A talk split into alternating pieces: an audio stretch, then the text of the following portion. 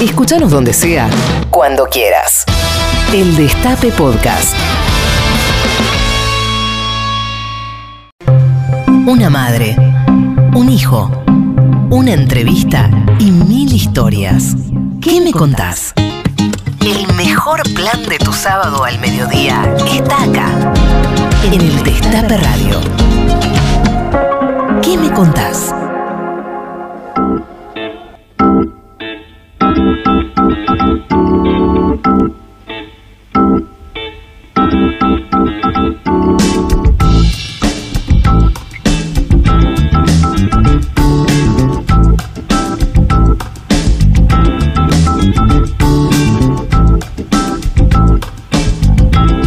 Días a todas, buenos días a todos. Esto es ¿Qué me contás? Una nueva edición aquí en el Destape como todos los sábados y allí yo por teléfono esta vez soy Charlie Pisoni y a mi lado como siempre hoy no me acompaña Tati, me acompaña el teléfono pero en el estudio ahí en Córdoba y Dorrego cuando se juntan esas dos avenidas en el barrio de Colegiales está ella la mejor productora de la radio argentina ganadora de Contás de Oro, mejor locutora, mejor conductora, nuestra querida Tati Almeida. Ay, Charlie, como siempre, vos estás muy inspirado.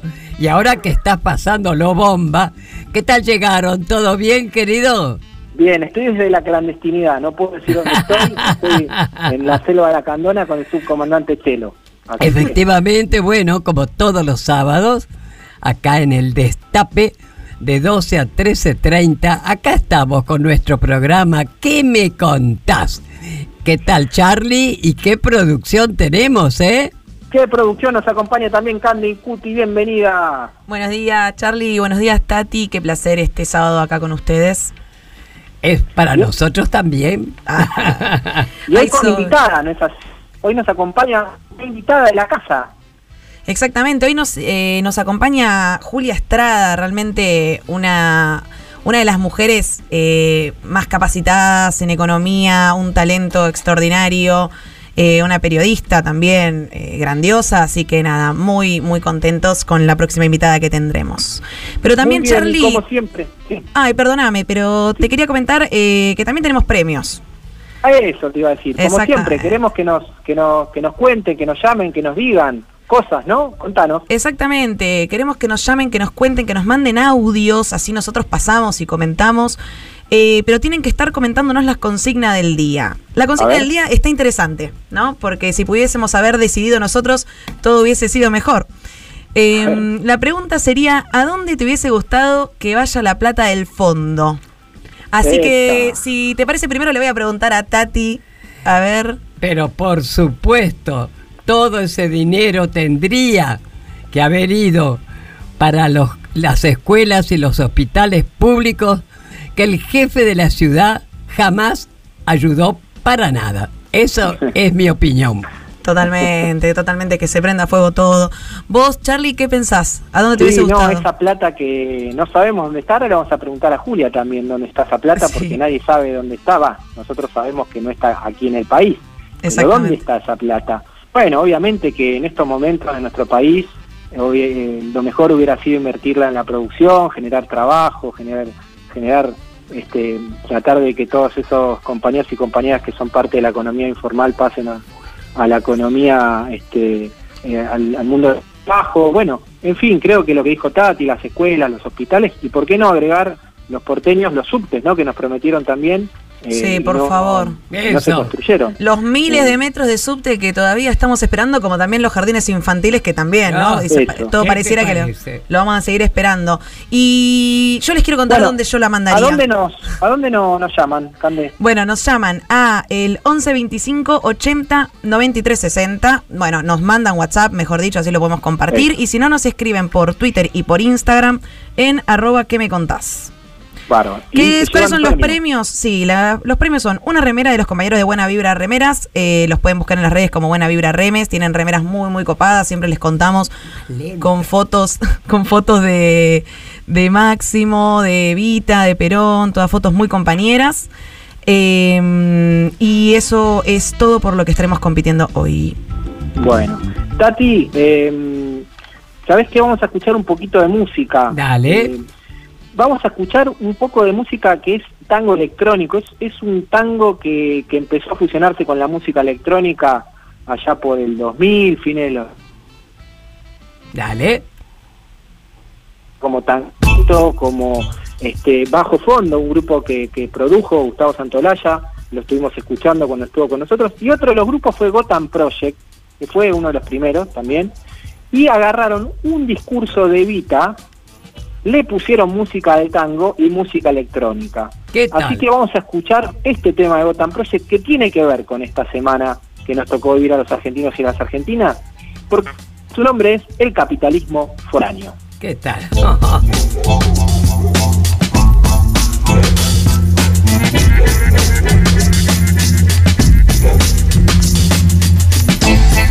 Escuchar todo lo que hay para decir. ¿Qué me contás?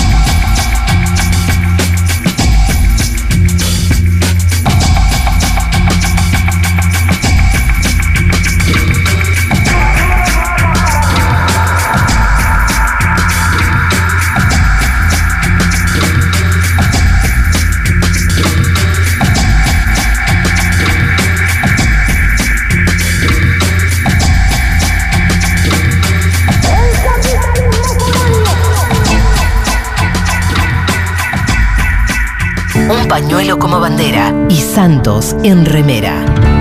¿Qué me contás? Tati Almeida, Charlie Pisoni y vos. Sí, vos. ¿Qué me contás?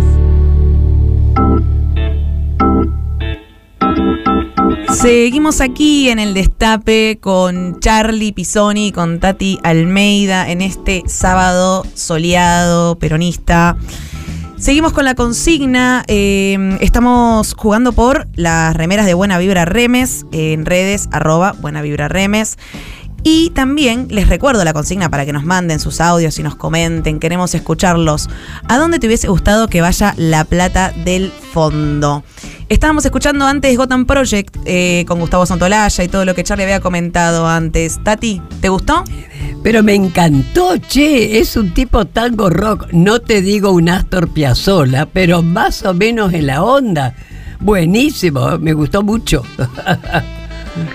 Bueno, y ya en línea con nuestra invitada, Tati, ¿querés que te la presente? ¿Qué? Te presento a nuestra invitada, ¿querés? Dale, dale, con todo gusto. Bueno, ¿Sabes, Charlie? Mirá, ella nació, en- nació Habla. en Rosario, Santa Fe.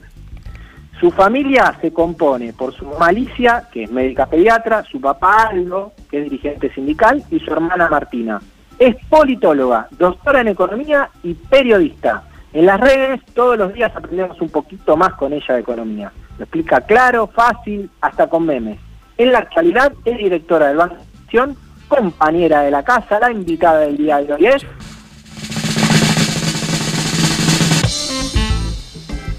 Julia Estrada. Hola, Julia querida, bienvenida. Es un... Hola, ¿cómo andás, Tati? Qué Ahí estoy, ando, con eso es suficiente. es un placer, un placer tenerte con nosotros, querida, ¿eh? Bueno, el placer es mío, la verdad es que muchas ganas de estar en esta entrevista. Bueno, viste que nuestro programa se llama ¿Qué me contás? Así que nos vas a contar muchas cosas sobre vos, tu vida, tus planes. Y arrancamos, ¿no es cierto? Vos naciste en Rosario en 1989. Perdóname, te voy a decir, sos una pendeja estupenda, Dios mío. Buah. Eh, en una entrevista contaste que tu nacimiento estuvo atravesado por una crisis económica, ¿no? Ahora contanos un poco sobre eso y además, por supuesto, también, ¿cómo fue tu infancia? ¿Qué me contás? bueno, ustedes se acordarán, vos, Tati, te acordás, eh, los saqueos y la hiperinflación de Alfonsín, allá por mayo del 89. Ese día nací yo, el 26 de mayo, y en ese momento había remarcación de precios eh, a toda hora. Mi mamá Mm. me contaba que los pañales aumentaban de precio todo el tiempo, al punto tal que eh, los pañales de tela fueron la alternativa más económica. Y además, eh, lo que pasó es que había estado de sitio el día que yo nací, Mm, porque por, por bueno por la crisis económica había estado de sitio y entonces eh, no había muchas chances de que a mi mamá la atendieran en cualquier parte, así que tuvo que pedirle a su obstetra amigo que la ayudara para el trabajo de parto. Así que esa fue mi, mi primera anécdota, si querés, y la verdad es que dedicarme a la economía ahora, habiendo nacido en hiperinflación, es como una vuelta de la vida. claro. Claro, porque vos aparte eh, en- sos muy joven y en tu, tu poca, tu, tu- tu po- corta, larga vida estudiaste, eh, sos politóloga, después fuiste magíster en economía política y aparte sos doctora en desarrollo económico, con lo cual nadie puede decir que sos una improvisada, pero contanos por qué elegiste esas carreras. Bueno, eh, te puedo contar por qué lo hago como motivación personal y después te lo cuento como decisión política, donde el feminismo te digo que está muy atravesado. Como decisión personal, la verdad es que yo estudié en Rosario ciencia política y acá en Rosario no había una oferta heterodoxa, es decir, que no fuera liberal en términos económicos.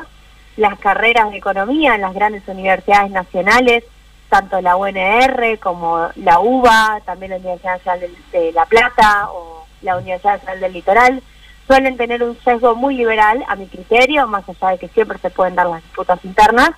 yo no quería mm, estudiar ahí, así que estudié ciencia política en Rosario y luego me vine a Buenos Aires y en Buenos Aires pude estudiar una maestría con Eduardo Basualdo, una persona que lo considero máximo referente de la economía en Argentina, con una mirada política, economía política pude estudiar cuando fui a Buenos Aires y luego hice un doctorado eh, también en la Universidad Nacional de Quilmes, el único doctorado en economía heterodoxa que existe en Argentina, que lo dirige Eduardo Porta, eh, Porta efectivamente.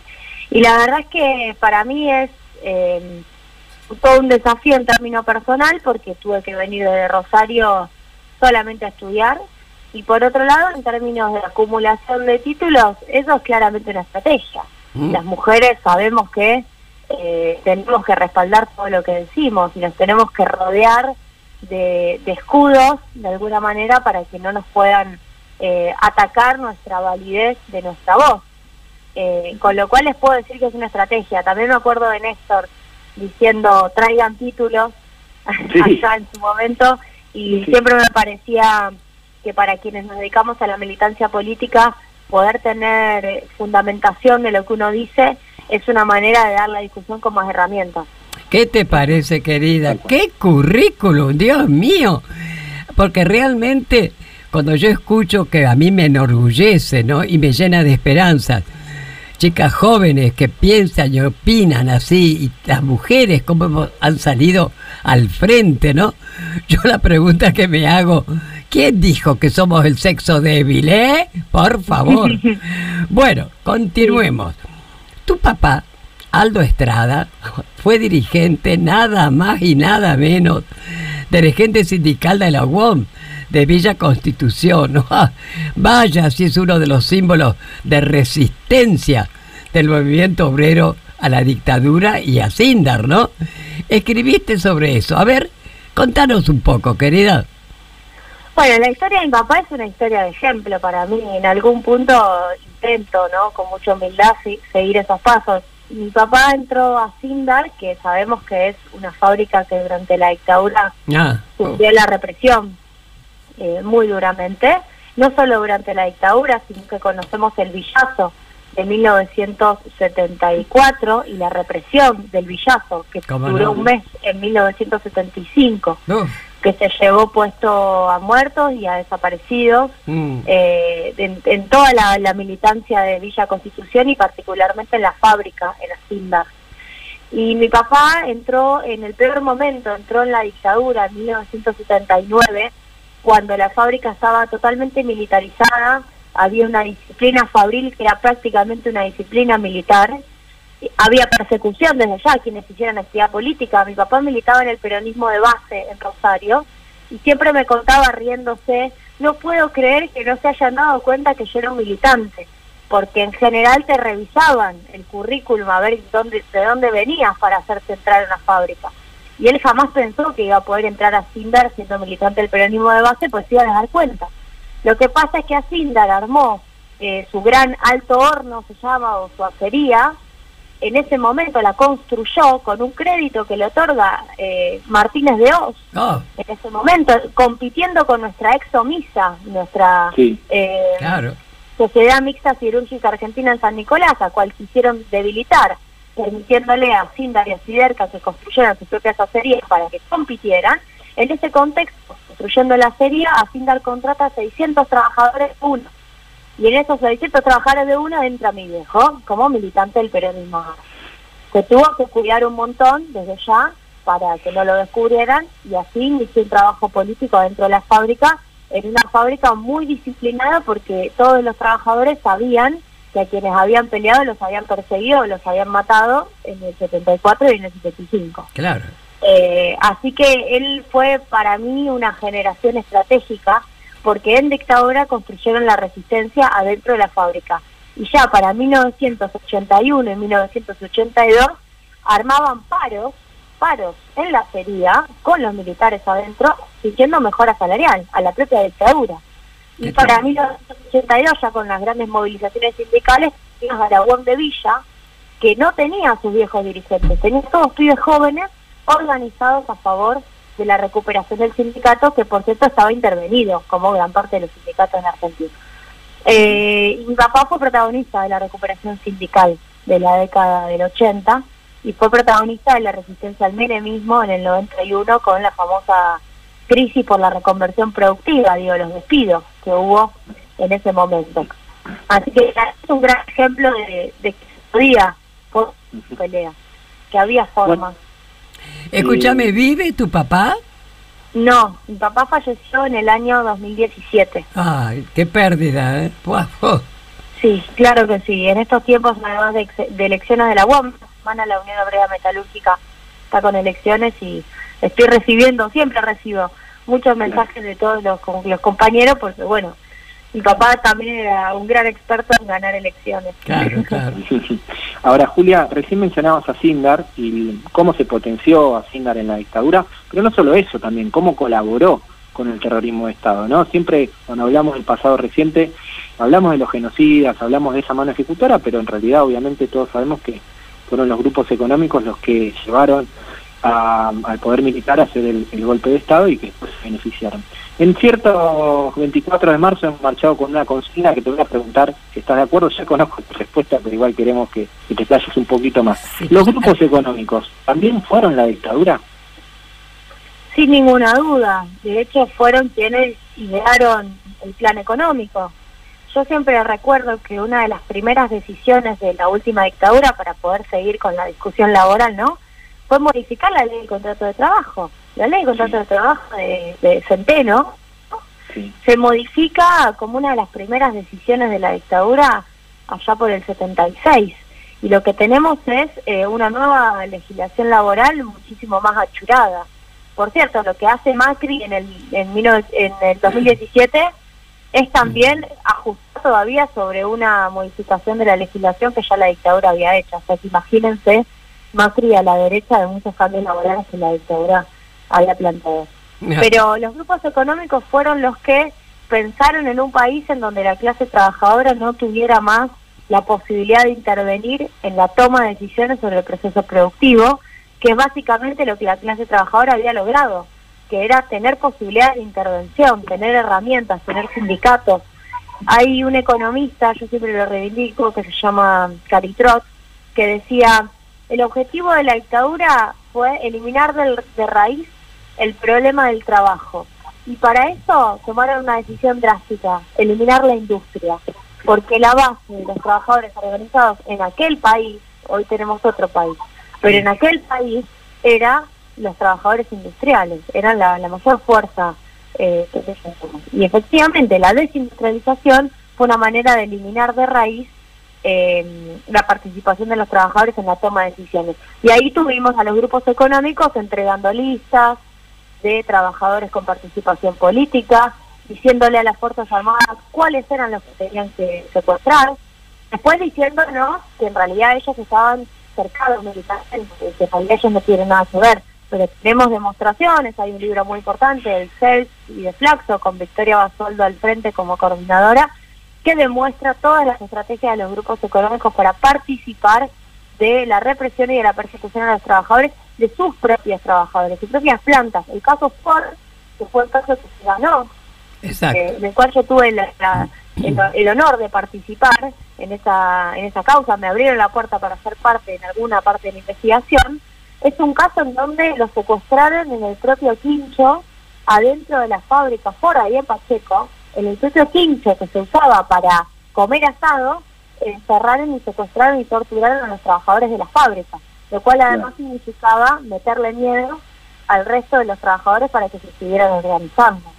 Qué barbaridad. Bueno, sigamos con, con este estupendo reportaje, digamos, la toda cantidad de cosas interesantes que nos estás contando. El Centro de Economía Política Argentina, CEPA, realizó un informe de la cual vos sos la autora, junto a otras mujeres, ¿no es cierto?, sobre el 8M en perspectiva económica. Ahora bien, a dos años de la pandemia y con la igualdad como meta, ¿qué nos podés contar que se hizo para reducir las brechas laborales?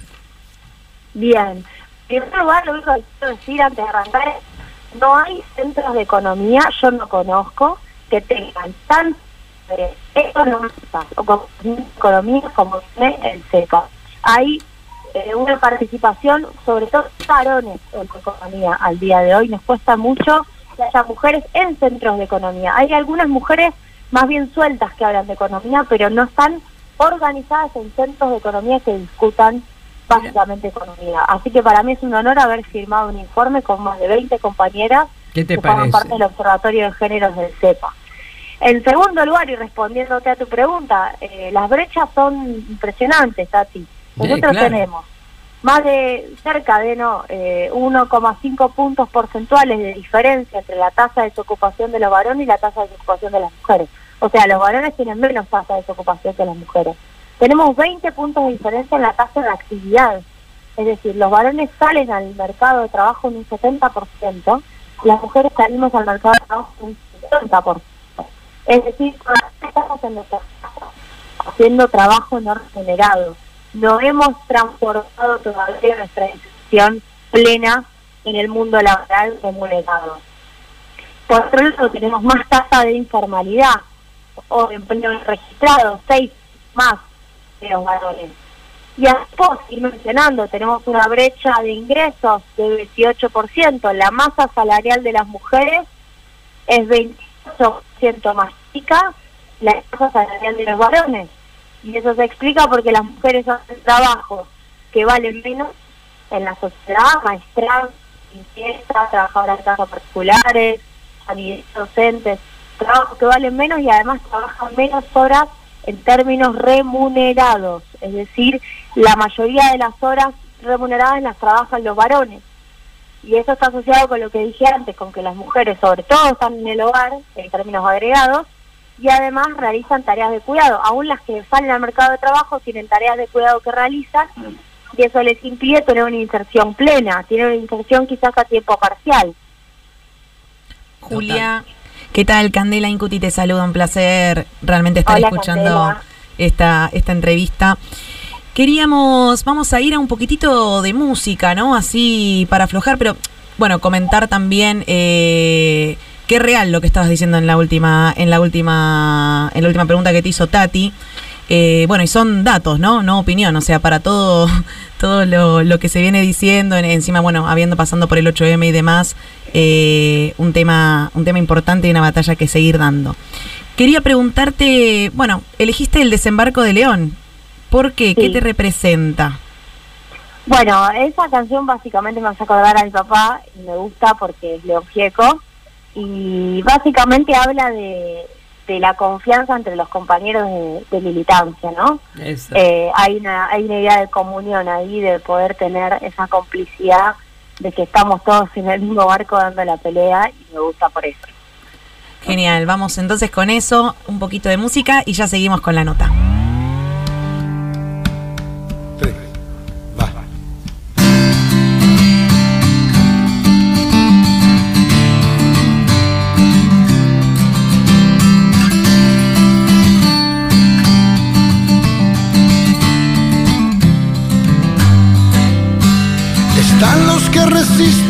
Y nunca se lamentan, los que dicen yo para qué vivo, los que recuperan rápido sus fuerzas, los que lucran con lo que he perdido. Hay quien sucumbe y se levanta, hay quien queda allí siempre tendido. Hay quien te ayuda a despegar y los que nunca te reconocen cuando estás vencido.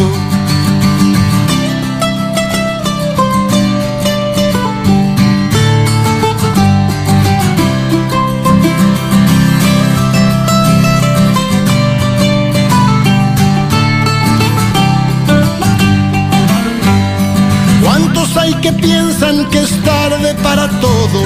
¿Y cuántos claman siempre adelante? ¿Cuántos los que ven la piedra en el camino? ¿Y cuántos los que nunca miran nada?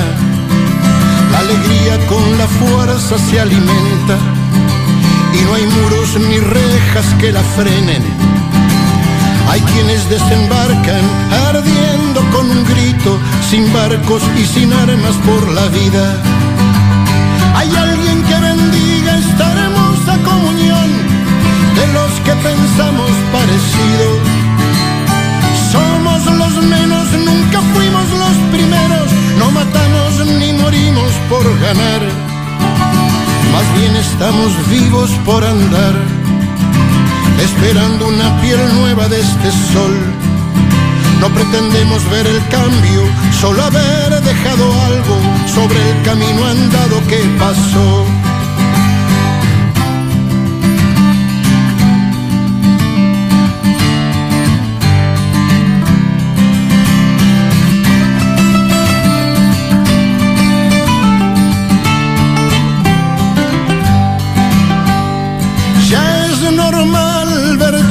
Sin zapatos buscando comida en la basura.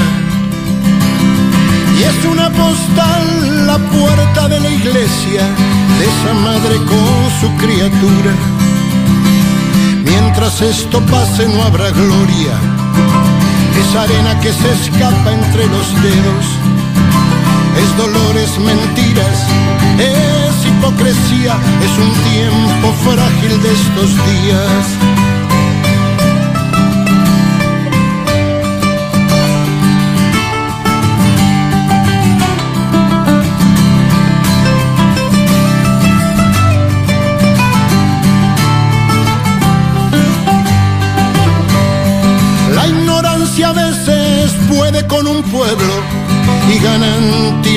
Verdugos. Creemos que la historia se hizo en un minuto y todo lo vivido un mal sueño. Estás escuchando a Tati Almeida y Charlie Pisoni. ¿Qué me contás? En el Destape Radio.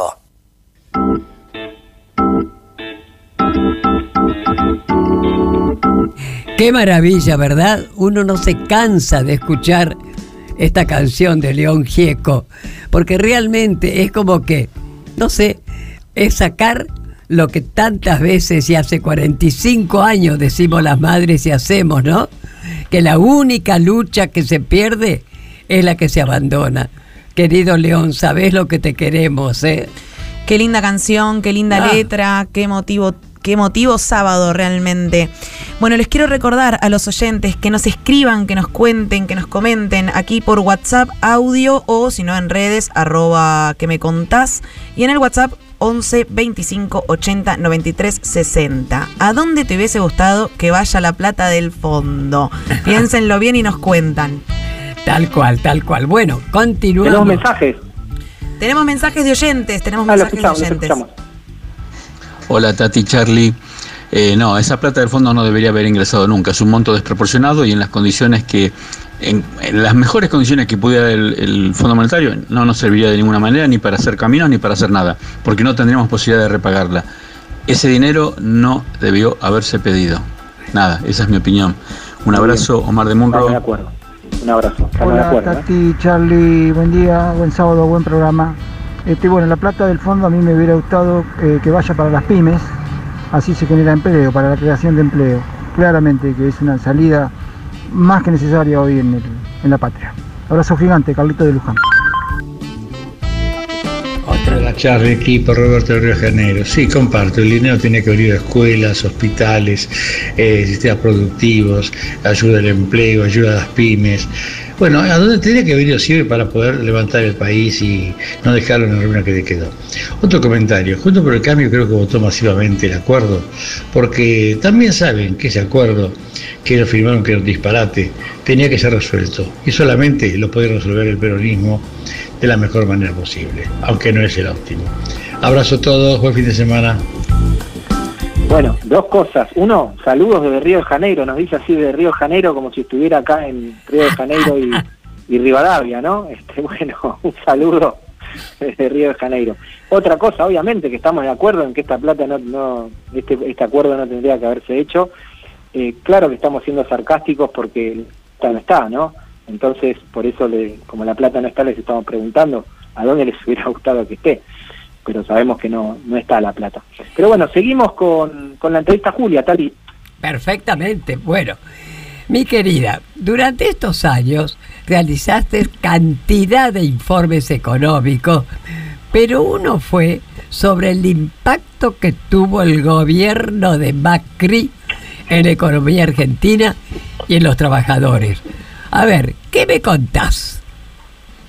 Bueno, efectivamente me dediqué a, contarlo muchas veces con Víctor Hugo en C5N, cómo Macri estaba destruyendo nuestra economía. Y muchas veces hemos contado la destrucción de la industria, la- el endeudamiento, la fuga. Yo siempre resalto que eh, tenemos un problema en la comunicación de las cuestiones económicas. Siempre me pareció que las cuestiones de inflación, de cómo le iba el saquito, tenían mucho más impacto que las cuestiones del endeudamiento.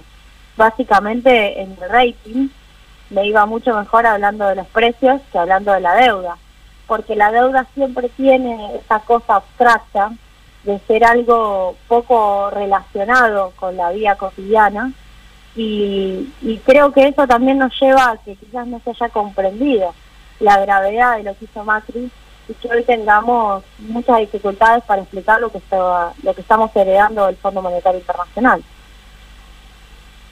Claro. Eh, ahora, ¿nos puedes explicar por qué el FMI le dio este crédito, hizo este acuerdo con el gobierno de Mauricio Macri, el crédito más grande, este, lo convirtió en la deuda más grande de la historia argentina? ¿Por qué? Mira, te lo digo fácil. Era una oportunidad que no se podían perder.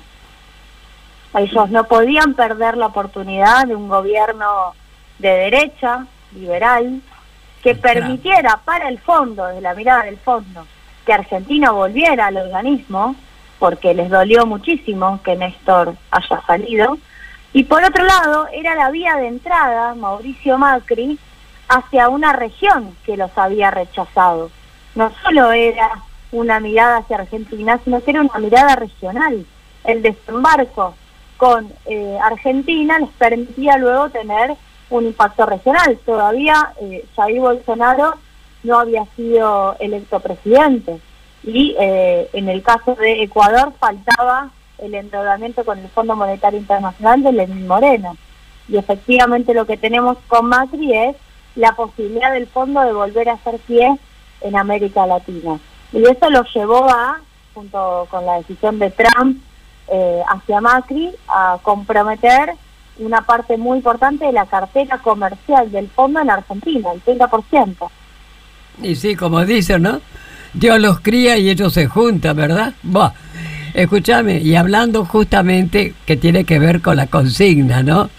La pregunta es justamente dónde está esa plata y qué hubieras hecho vos, digamos, con ese dinero. Mal habido desde ya, ¿no? Sí, bueno, en primer lugar, eh, Argentina necesita recursos y me parece que está bien decirlo. Digo, Argentina hubiera tenido posiblemente, si ganaba Daniel Scioli en el 2015, hubiera tenido posiblemente estrategias de financiamiento internacional. Porque la realidad es que la plata se necesita para hacer un montón de cosas, para hacer obras, para hacer puentes, para hacer rutas, para construir centrales nucleares, para hacer represas, para financiar a las empresas privadas, que esos también son presupuestales del Banco Central. Ahora, el problema fue que lo primero que hizo Pratgay, Alfonso Pratgay, fue permitir la dolarización sin límites. Primero se puso el tope de 2 millones de dólares, después se amplió a 5 millones de dólares, después a 10 millones y después directamente infinito por persona. ¿no? Entonces eso armó un marco para que jugaran los dólares o se dolarizaran los ahorros, para decirlo más técnicamente, porque después los liberales dicen que en realidad no es fuga porque es dolarización, como dijo la Espina esta semana en el Congreso. Sí, claro, es dolarización de quienes tienen la posibilidad de hacerlo, los grandes millonarios, los grandes empresarios, solamente algunas empresas, no todas, pero la clase media y la clase media baja, ni hablar de los sectores populares, no es la gran explicación de la fuga de capitales. La explicación de la fuga de capitales mayormente es de algunos puñados de actores que dolarizan. Y esa dolarización de los ahorros argentinos es sacarlos del circuito productivo, es sacarlos del circuito de la economía real. Estos activos dolarizados no vuelven para ser reinvertidos, ni siquiera en el blanqueo de Macri, volvieron para ser reinvertidos porque Macri permitió que se quedaran afuera y que solamente pagaran por declararlos, pero no que los trajeran. Entonces es plata que se sustrae de la economía nacional, el esfuerzo de todos los argentinos, la riqueza generada, se dolariza y más allá, si se, si se va de las fronteras del país o si se queda dolarizada adentro de las fronteras del país, se pierde en el proceso de acumulación económica. Y eso es lo que nosotros intentamos explicar todo el tiempo. Por eso, cuando Luciano Laspina, el, diputado, se enoja diciendo que en realidad no es fuga, en realidad se está equivocando, porque la dolarización, que nosotros a veces llamamos fuga, la dolarización, se fugue o no se fugue del país, igual es una fuga económica del excedente, se fuga el excedente de todos los argentinos. Y eso fue lo que ocurrió. ¿Para qué lo hubiera dado yo? Para un montón de cosas, para que Argentina pudiera aumentar su capacidad productiva y exportar más y por ende generar más dólares. Claro, claro. Bueno, justamente te vamos a hacer escuchar un audio de un grande. A ver eh, cómo conoce este momento. A ver. decidimos terminar con esa deuda de 50 años y le dijimos que al Fondo Monetario Internacional basta la deuda externa. La Argentina paga, la Argentina se libera, la Argentina construye su destino, la Argentina empieza a construir su independencia. Tenemos decisión soberana, somos los argentinos los que construimos nuestro destino. Ay, Dios mío, qué bien que hace escucharlo a Néstor, ¿no? Bueno, escúchame, querida. A partir del acuerdo con el FMI, ¿no es cierto? ¿Vos qué pensás que se vienen para los próximos dos años? Yo creo que se viene lo que Néstor decía, una pelea por la soberanía económica Mm, todo el tiempo, ¿no? mm. Eh, no podemos sacarnos encima el fondo ya mismo, porque creo que además la estrategia de Macri en ese momento del Fondo Monetario fue que el préstamo fuera tan grande, tan grande, que no se pudiera volver a hacer lo que hizo Néstor, Qué que es pagar de una sola vez. Entonces, tener, claro, tener al Fondo Monetario acá nos obliga a pelear todos los días por la soberanía económica, a pelear permanentemente por tener margen en la toma de decisión. Por eso yo muchas veces creo que eh, las diferencias que tenemos internamente en el, en el frente de todos tienen que poder ser usadas para eso, para aumentar los márgenes de autonomía frente al fondo, para decirle al fondo, acá no estamos todos de rodillas escuchándote lo que vos querés hacer. Acá tenemos una coalición que quiere defender su margen de autonomía y que está dispuesta a eh, pelear si hay que pelear. Porque me parece que eso es finalmente lo que tenemos que lograr, que el Fondo Monetario entienda que no puede imponer lo que le parece. Que el Fondo Monetario entienda que Argentina tiene formas de defender su propio programa económico, que está un programa en donde se iba mejor. Yo digo, llegará el momento, querida, que podamos hacer justicia contra los responsables de este horror que nos han metido, o sea, Macri y compañía. No puede ser, ellos tienen que pagar con la justicia, siempre legal, ojo, ¿eh? Jamás Sí. por mano propia. Pero me imagino que eso... Yo estoy convencida, Tati, que eso tiene que avanzar. Me puso contenta, más allá de que creo que es algo que hay que poder impulsar más todavía, pero me puso contenta que el presidente lo dijera en las sesiones Sí. de eso. No Sí. me parece algo menor. Me parece importante que lo diga. Total. Ahora, pasan dos cosas. En primer lugar, nuestra justicia. Tenemos una justicia que no se ha actualizado. Injusticia, a la querida. la. Injusticia, otro no. Claro, un po- vamos a hablar bien, un poder judicial. Un desastre. Bien, Julia, vamos con un poquitito de música y ya volvemos. ¿Les parece? Dale.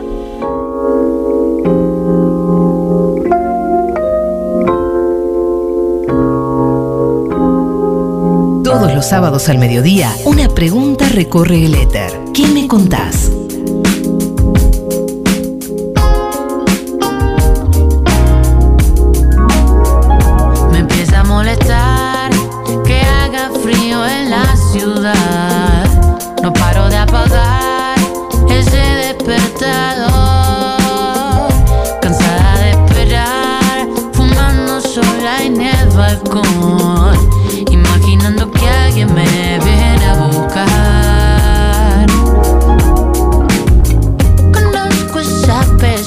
Pesada sensación de soledad, pero ¿a quién esperamos? Melancolía barata en la televisión, ¿a dónde va? Eso es lo que rezamos. Esta noche me convertí en animal. Pude ser una aprendiz de esa libertad.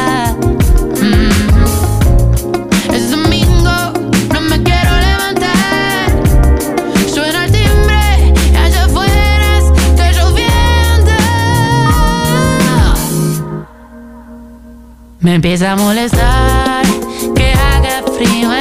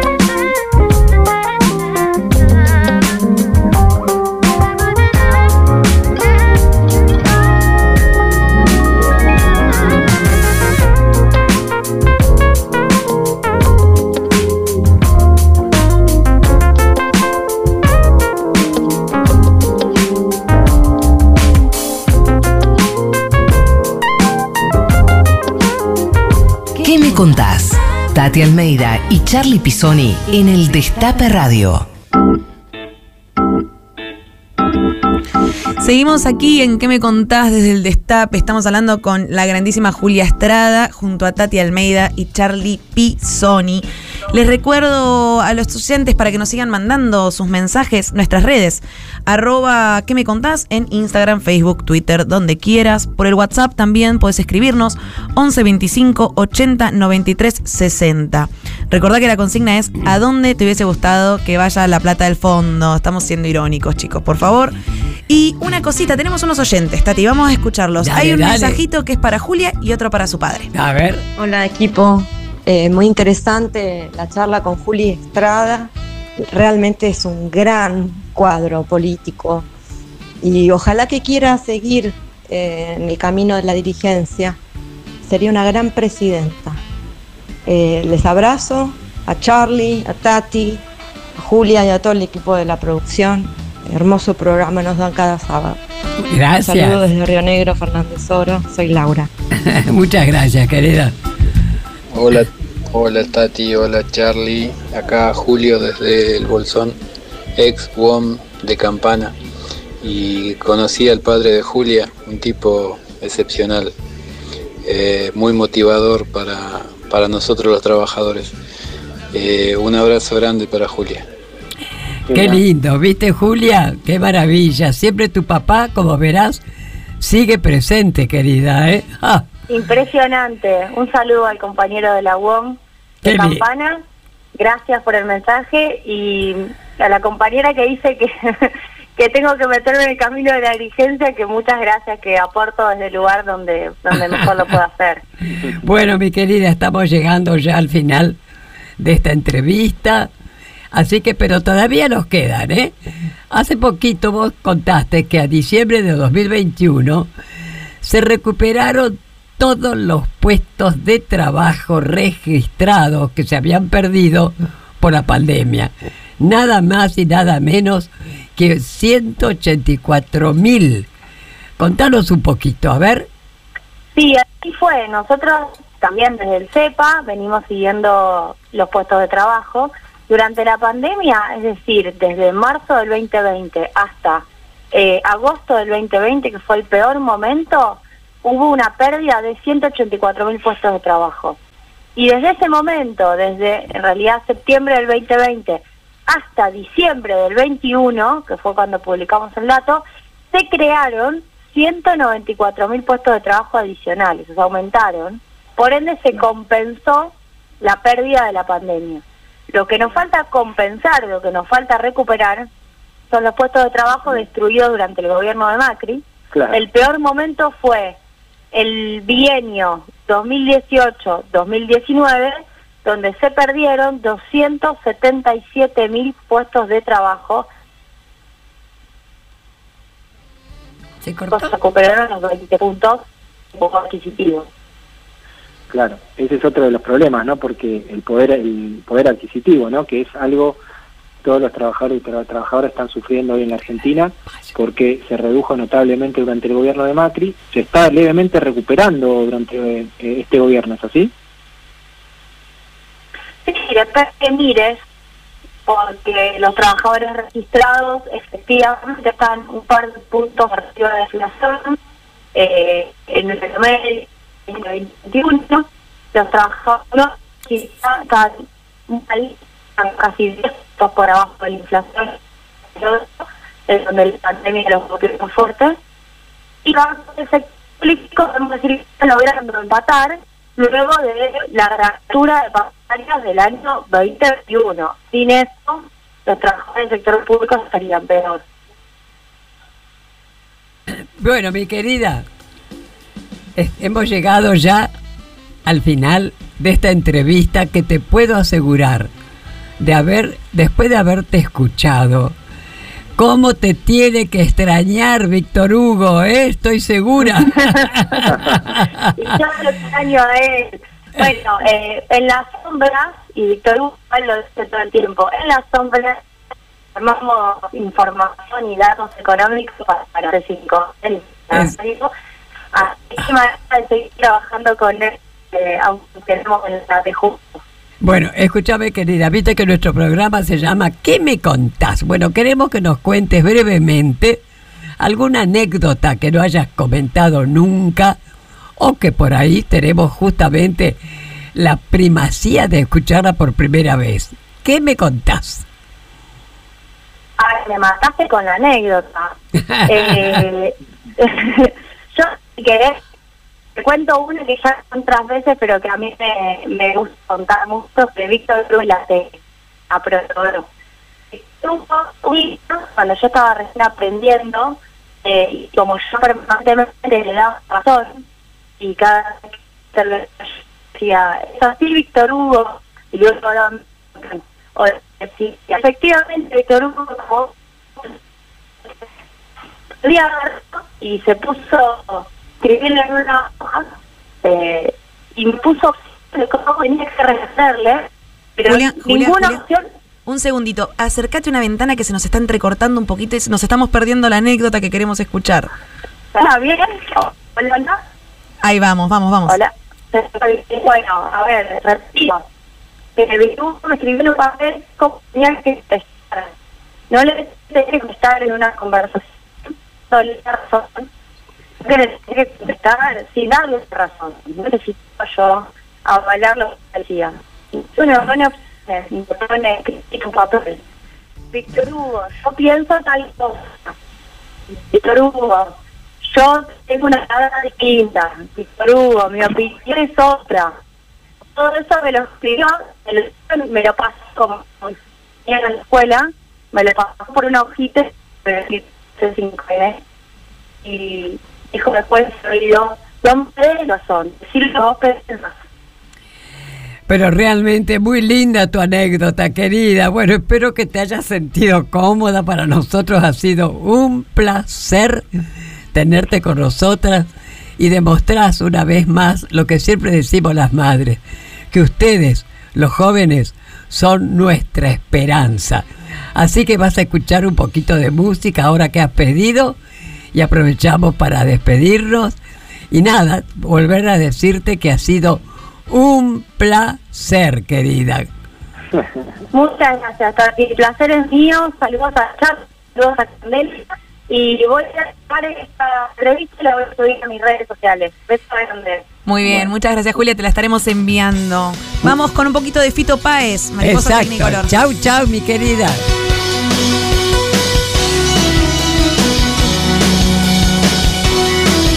Estás escuchando a Tati Almeida y Charlie Pisoni.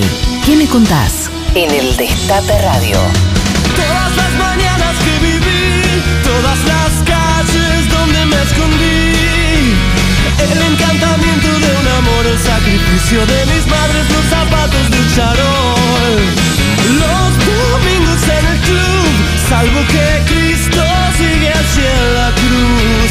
Las columnas de la catedral y la tribuna gritan gol el lunes por la capital.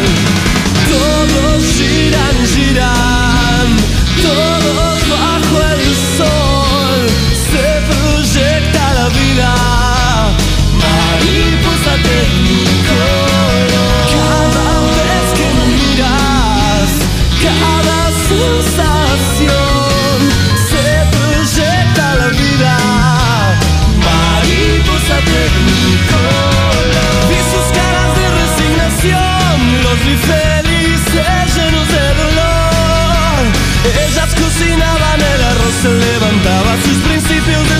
emperador.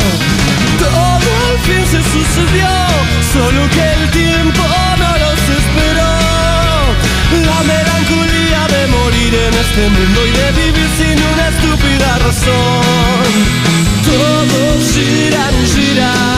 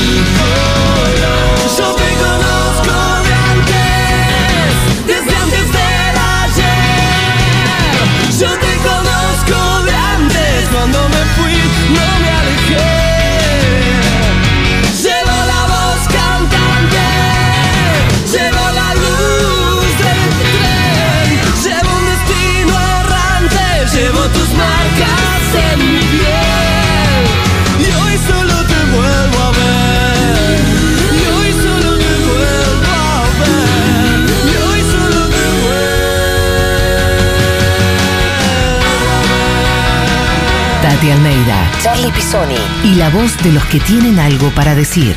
¿Qué me contás? El Destape Radio. Información al instante. Redes. Análisis. Fuentes y especialistas. Una mirada aguda sobre la realidad. El Destape Radio. Con la feria tenés descuentos para todas tus compras. Si te suscribís al Destape y entras a feria.eldestapeweb.com, vas a poder acceder a la cuponera que tiene cientos de beneficios. Así, vas a poder ahorrar en el supermercado, en el cine, en el gimnasio y mucho más. Suscríbete y empezá a ahorrar. Los y las guardias de seguridad del Banco Nación, que siempre les dijimos no usen sus celulares, ahora queremos que los usen. Sí, bájense la app BNA. No hagan filas en el banco, hagan transferencias desde el sillón, carguen la sube desde el celular y vayan a visitar a la tía. Pónganse alias graciosos. Con la app BNA tenés todo el banco en tu celular.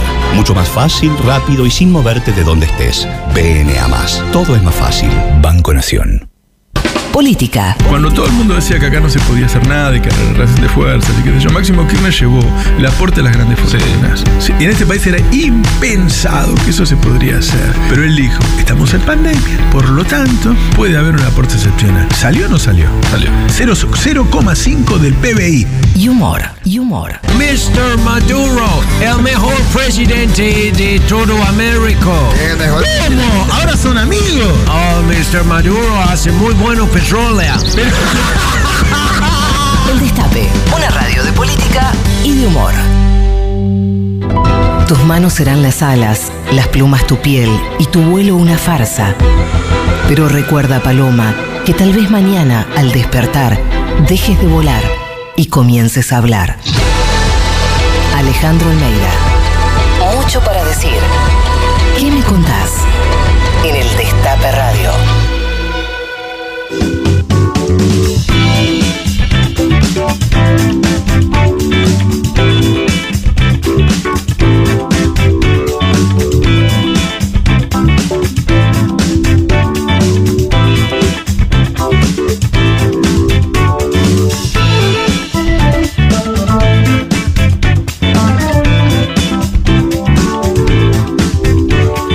Seguimos aquí en ¿Qué me contás? A mi lado está la gloriosa Tati Almeida. Al teléfono lo tenemos a Charlie Pisoni. Les quiero seguir comentando a los oyentes eh, que nos escriban, que nos encanta leerlos, nos encanta escucharlos. Arroba ¿Qué me contás? En Instagram, Facebook y Twitter. Sino también en el celular 11 25 80 93 60. Nos pueden seguir contando a dónde te hubiese gustado que vaya la plata del fondo.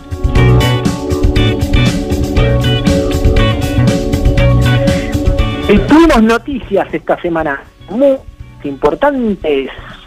¿Es así, Cande? Es así, es así. Así que vamos a hacer un ligero repaso por algunas noticias. Empiezo con la primera. Reunión entre organismos de derechos humanos y los integrantes de Casación Penal. Los magistrados de la Cámara Federal de Casación Penal, Alejandro Slocar, Mariano Boronsky y Ana María Figueroa, recibieron a las abuelas de Plaza de Mayo, entre ellas Estela de Carlotto, a la Tati Almeida que tenemos aquí sentada con nosotros, y al referente de hijos, a Charlie, el mismísimo Charlie. Los referentes de derechos humanos les hicieron entrega de un ejemplar de la acordada de reglas prácticas que dispone pautas generales para la agilización, intervención a la víctima, aplicación de la tecnología, entre otras herramientas para los procesos de lesa humanidad y delitos complejos, ¿no, Charlie?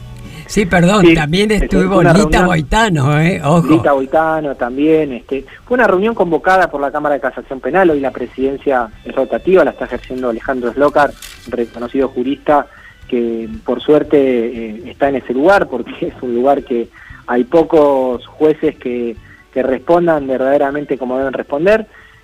Eh, más ni menos estaba Borinsky, recién lo mencionaste, Candela, eh, que estaba sentado al lado de Tati, es el mismísimo juez que esta radio hizo un- una investigación y comprobó que eh, iba a juntarse a jugar al pádel en la Quinta de Olivos con el presidente de la Nación y después fallaba en contra de eh, distintos fallos que implicaban a, a los militantes y compañeros los funcionarios del gobierno de Néstor de Cristina. Bueno, en definitiva, esta reunión fue para hablar de los juicios de lesa humanidad, para eh, ellos nos- entregaron eh, una acordada este, para- que tiene que ver con la agilización de los juicios de lesa humanidad, algo que veníamos eh, pidiendo y, teniendo desde hace tiempo. Esperemos que con esta acordada los jueces eh, que llevan adelante los juicios penales puedan darle celeridad a los juicios muchos represores que están esperando ser juzgados y castigados, aunque festejamos que son más de 1.100 los que tenemos en Argentina hasta hoy, un, proceso histórico en el mundo, este, podríamos lo que estamos viviendo, pero falta todavía este, que recorran ese camino de los estrados, este, verlos eh, siendo juzgados y castigados. También tenemos muchos familiares lamentablemente que eh, se sin poder ver, ver esa- ese proceso judicial. Así que en definitiva fue una reunión, entiendo. Sí. Sí, Justamente, Charlie, y ahora próximamente la reunión va a ser con toda la mesa de organismos de derechos humanos, ¿viste? Ujú. Bien, yo quiero comentarles algo. Tati estaba sentado al lado de Mariano Borín. En un momento se despachó contra el gobierno de más y como dice ella, Macri y compañía, dice Tati, este, eh, la cara del estaba sentado al lado de ella no era la mejor, mencionó a Comodoro Pro, mencionó, bueno, todo lo mencionamos en este programa, lo mencionó ahí la Pero vos sabés. Charlie, cuando vos me lo comentaste, te juro, no tenía idea quién era el que estaba sentado al lado mío. Así que fue muy lindo, porque fue una cosa espontánea, por Espontánea. parte mía. Bueno, seguimos con más noticias. Se cumplió un año sin Tehuel. A un año de la desaparición de Tehuel de la Torre, su familia, organizaciones LGBTQ y distintos organismos exigen justicia en la causa que busca determinar su paradero. El Ministerio de Seguridad de la Nación dispuso entre este viernes aumentar a 5 millones de pesos la recompensa para las personas que brinden datos útiles que ayuden a encontrar al joven trans de 22 años que desapareció desde el 11 de marzo del 2021. Hasta el momento hay dos hombres detenidos acusados de homicidio agravado por odio a la identidad de género. Todos aquellos que puedan suministrar información pueden hacerlo al número 134 que pertenece al Programa Nacional de Coordinación para la Búsqueda de Personas. Esas cosas que pasan y siguen pasando en nuestro país que desaparece una persona, Lamentablemente. no podemos eh, dilucidar dónde está esa persona, si está bien, si está mal, si está eh, asesinada, si fue asesi- o sea, cosas que eh, siguen pasando en nuestro país. Nos sumamos al, al reclamo eh, por la aparición con vida eh, de, de la Total. torre. Exacto. No de bajar los brazos nunca. Eso nunca. La esperanza, el dolor, dolor de ver los rastillajes. No sabés que están buscando una persona muerta. No, estás porque como para mostrar que está, pero no querés estar. Están buscando a tu hija, pero no, no es la forma que uno desea. Que no la buscaron de otra manera, la buscaron así, solamente muerta. Nunca la buscaron viva.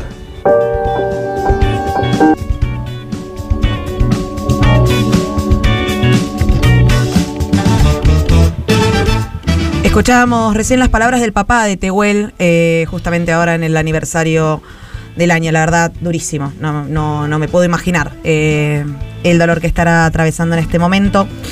Vamos a seguir con algunas noticias más. Ataque a Cristina Fernández de Kirchner. Este jueves, mientras en el Congreso se llevaba a cabo una sesión especial de la Cámara de Diputados para el acuerdo con el Fondo Monetario Internacional, un grupo de manifestantes atacó el frente del Palacio Legislativo. Se arrojaron piedras a los ventanales, que no solo dañaron los vidrios, sino que los proyectiles ingresaron al despacho donde se encontraba reunida la vicepresidenta Cristina Fernández junto con el diputado Máximo Kirchner y los senadores Anabel Fernández Agasti y Oscar Parrilli. La presidenta del Senado compartió su pesar en sus redes sociales y además mostró los daños ocasionados en su despacho. Paradójicamente fue mi despacho el que atacaron. El despacho de quien hizo frente a los fondos buitres, quien mantuvo fuera del país al Fondo Monetario Internacional, cumpliendo el legado de mi compañero Néstor Kirchner, y que además construyó con su decisión el frente de todos que permitió derrotar a Mauricio Macri. Paradójicamente o intencionalmente. Escuchábamos las palabras de la vicepresidenta Cristina Fernández contando, bueno, todo este desastre que, sucedió esta semana. Y vamos a ir eh, con algo que nos convoca, nos ocupa y nos, eh, nos convoca realmente el mes de la memoria, agenda del 24 de marzo. Sí, pero yo primero querría leerles el comunicado que a raíz de este agravio tremendo que le hicieron a Cristina, sacamos los organismos de derechos humanos. Los organismos abajo firmantes repudiamos el ataque contra el edificio del Congreso de la Nación que se produjo ayer cuando un grupo de personas, nosotros no decimos manifestantes, porque no sabemos realmente quiénes fueron, ¿no? Un grupo de personas arrojó piedras contra los ventanales del Senado mientras se desarrollaba una movilización contra el Fondo Monetario Internacional. Repudiamos especialmente la agresión perpetrada contra el despacho de la vicepresidenta de la Nación, Cristina Fernández de Kirchner, y la significativa ausencia de mecanismos de prevención por parte de la policía de la ciudad. Hacemos llegar nuestra solidaridad a quienes se encontraban en el lugar en el momento de la agresión y les enviamos a la doctora Cristina Fernández de Kirchner nuestro acompañamiento y cariño de siempre. Madres de Plaza de Mayo, línea fundadora, familiares de desaparecidos y detenidos por razones políticas, hijos capital, Asamblea Permanente por los Derechos Humanos, Asamblea Permanente por los Derechos Humanos La Matanza, Asociación Buena Memoria, Comisión Memoria, Verdad y Justicia de Zona Norte, familiares y compañeros de los 12 de la Santa Cruz y Fundación Memoria Histórica y Social de la Argentina. Así fue ese y a cantidad, ¿no es cierto?, que ha recibido justamente Cristina, repudiando, repudiando lo que estos forajidos hicieron, ¿verdad? Sí, sí, sin duda. Ah, Tati, eh, muy el comunicado acompañando y solidarizándose. Eh, y también muy bien todas las actividades que se vienen por este 24. Este 24 volvemos a marchar a la Plaza de Mayo y a todas las plazas del país. Después de dos años sin marchar, y estamos muy contentos, estamos muy entusiasmados, estamos este, muy expectantes, ¿no? Porque es una necesidad estar en las calles. Nosotros Sí, nacimos en las calles, queremos marchar, queremos estar en las plazas, manifestarnos. Las cosas están bien, cuando las cosas están mal, siempre en nuestro lugar son las calles. Y este lugar, más que nada, en, en la ciudad de Buenos Aires, la Plaza de Mayo, la plaza este, donde ustedes nacieron, donde ustedes este, se formaron, se conformaron, se organizaron, Así eh, es. que sin duda nos, vuelve, nos volvemos a encontrar allí. Bueno, justamente Charlie, ya estamos difundiendo ya hace rato el flyer donde dice, a 46 años del golpe genocida, volvemos a marchar a la plaza. Jueves 24 de marzo de 2022, 14 horas. Nos concentramos en Avenida 9 de Julio y Avenida de Mayo para marchar a la Plaza de Mayo. Y está la firma, bueno, 30.000 presentes ahora y siempre, y la- todos los organismos que integramos la mesa de los derechos humanos. Pero, por supuesto, invitamos a todas las plazas del interior, que todos realmente vayan y expresen realmente su primero la memoria por lo que ocurrió ese fatídico 24 de marzo. Y además, eso Y además- es muy importante, que todos vayan con barbijos. Y les damos tres opciones para que cada uno justamente escriba, pinte lo que sea en su barbijo. Una es son 30 mil, otra nunca más y otra dónde están. Efectivamente, Charlie, ¿viste? ¿Dónde están los restos, Dios mío, de nuestros hijos? Y también, ¿dónde están aún los nietos no recuperados? Así que, por favor, esto que están escuchando, transmítalo y difúndanlo entre todas las personas conocidas, ¿eh? Y va a ser bien, un día histórico, Charlie, como vos decías. Después de dos años, Dios mío, que no hemos podido salir, esta vez lo haremos con toda fuerza, pacíficamente, como hace años lo venimos haciendo. Excelente, Tati. Eh, ¿alguna, ¿Alguna actividad más que quieras comentar de la semana, en el mes de la memoria? Y mirá, hay muchísimas actividades, ¿viste? Eh, realmente es una suerte, no solamente en capital, en el interior, En todos lados. en- charlas en todas partes, Sí, porque te vuelvo a repetir, es un 24 de marzo más. ¿Y sabes qué pasa, Charlie? Nosotros, las madres, las abuelas que quedamos tan pocas, realmente es un 24 que lo vamos a, a celebrar, no a festejar, a recordar. En fin, a la edad que tenemos es como si fuera el último 24. Ya sé, ya sé que yerba mala nunca muere, ¿eh? Vamos a seguir adelante. Pero, viste, es lo que hacemos a esta edad. A celebrar el hoy, ¿eh? Es muy importante, es muy importante que, que estemos todos en la calle, sobre todo también la juventud acompañando la lucha histórica de las madres, de las abuelas, de los hijos. Como decía Tati, bien, hay que, hay que celebrar. Dos años habi- habiendo no podido salir a la calle es motivo de, de celebración. La calle siempre es motivo de celebración. Vamos a ir con un poquito de música, algo de sumo y ya volvemos para despedirnos.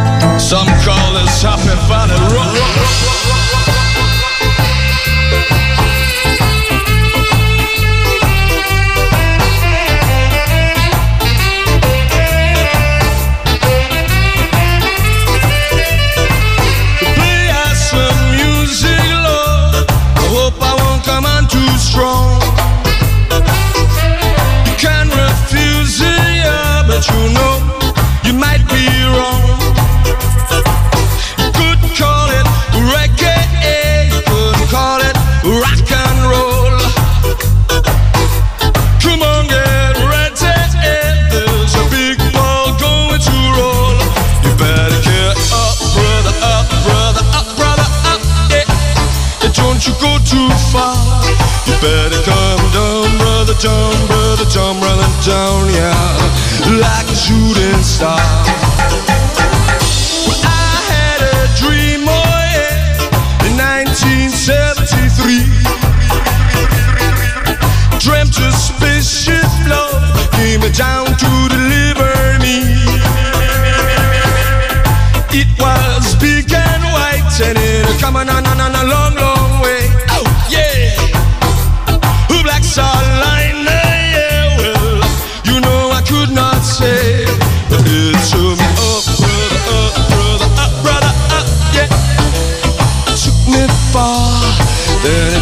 brother, brother, brother, yeah, like a shooting star.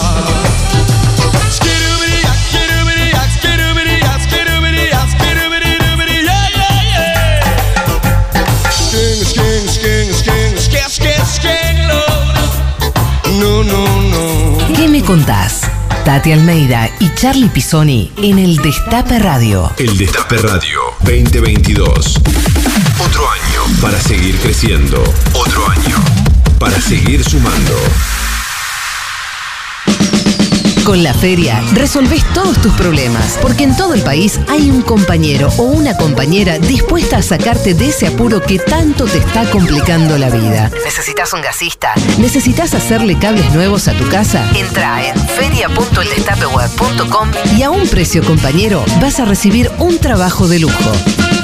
¿Qué esperas para participar? Hola, soy Marcos. Vamos con Vicky camino a San Bernardo. La ruta está re tranquila y ahora que es autovía se viaja mucho mejor. La radio está muy buena. Las rutas 11 y 56 son autovías. Disfruta del viaje, disfruta la provincia. Gobierno de la provincia de Buenos Aires. La moratoria te permite regularizar deudas vencidas al 31 de agosto de 2021 hasta en 120 cuotas. Ahora tenés más tiempo para adherirte. Podés hacerlo hasta el 31 de marzo. Reconstrucción Argentina. AFIP. Argentina Presidencia. Hace 100 años empezamos un proyecto que impulsaría un país entero. Una compañía de bandera para acompañar por siempre a nuestra bandera. Impulsando autos, motos, aviones, barcos, la industria, el trabajo, el federalismo, el campo, la inclusión, los pueblos. Impulsando un país entero. En IPF cumplimos 100 años. Impulsando lo nuestro. Hace 100 años empezamos un proyecto que impulsaría un país entero. Una compañía de bandera para acompañar por siempre a nuestra bandera. Impulsando autos, motos, aviones, barcos, la industria, el trabajo, el federalismo, el campo, la inclusión, los pueblos. Impulsando un país entero. En IPF cumplimos 100 años. impulsando lo nuestro. Hoy me siento cachamay, hoy disfruto cachamay, un momento ideal, pura hierba natural. Oh, oh, oh, hoy me siento cachamay, oh, oh, oh, hoy disfruto cachamay. Sentite bien con Cachamay. 270 obras reactivadas en pandemia. 325 obras de agua y cloacas. Más de 1.500 obras en marcha en todo el país. Obras que amplían derechos. Obras para construir un país más justo. Conoce más en argentina.gov.ar barra mapa inversiones. Reconstrucción Argentina. Ministerio de Obras Públicas. Argentina Presidencia. El Destape Radio 1073. Todos los sábados al mediodía, una pregunta recorre el éter. ¿Qué me contás?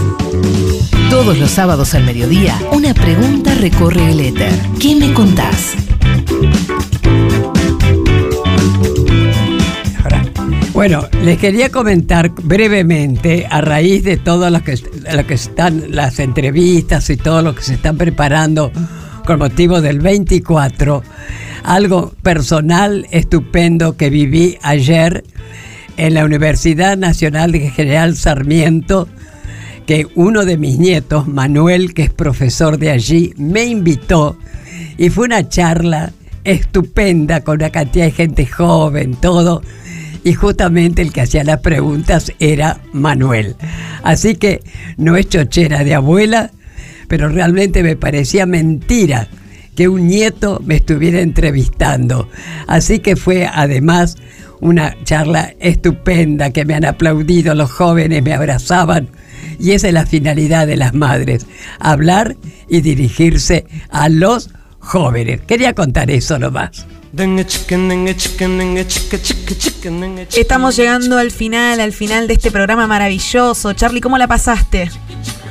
En aquí desde la clandestinidad, algún lugar de la selva lacandona, con el comandante Chelo, la comandante Pato, estamos aquí eh, pergeñando algunas actividades que no podemos comentar clandestinas. Así que, Tati querida, nos estamos yendo. Déjame que quienes estuvieran hoy con nosotros en la Dale. operación técnica, Nico Greenberg en la producción periodística, Cacandi Incuti, Belén Nazar, eh, Lalo Recanatini, mi nombre es Charlie Pisoni y a mi lado, en realidad a miles de kilómetros, está al...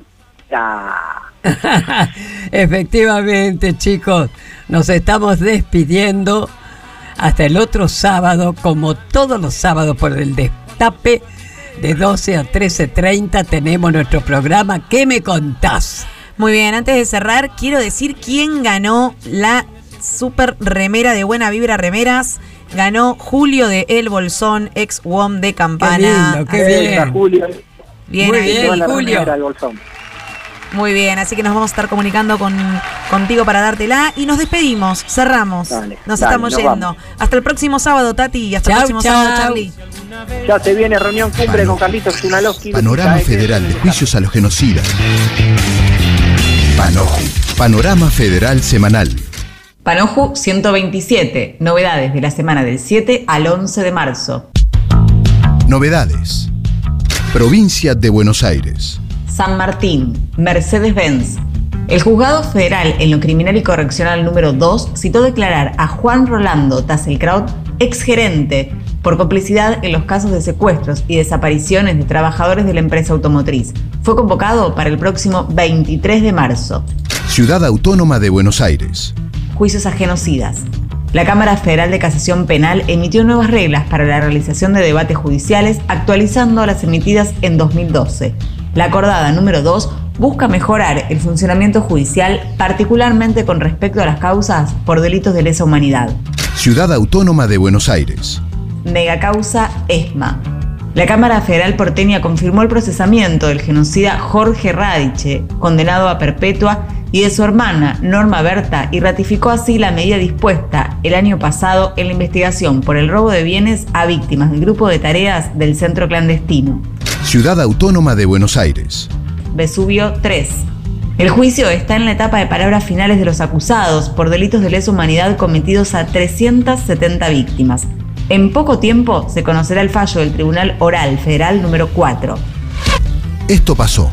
Esta semana, además, continuaron las audiencias desde Mar del Plata, Santiago del Estero, San Martín, Ciudad Autónoma de Buenos Aires, La Plata, Bahía Blanca y Santa Rosa.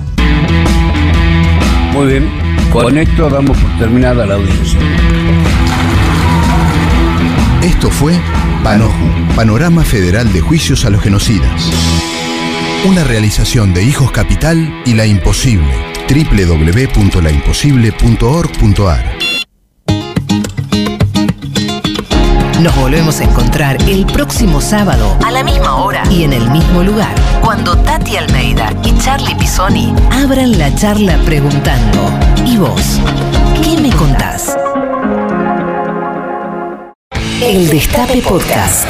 Estamos en todos lados. El Destape Podcast.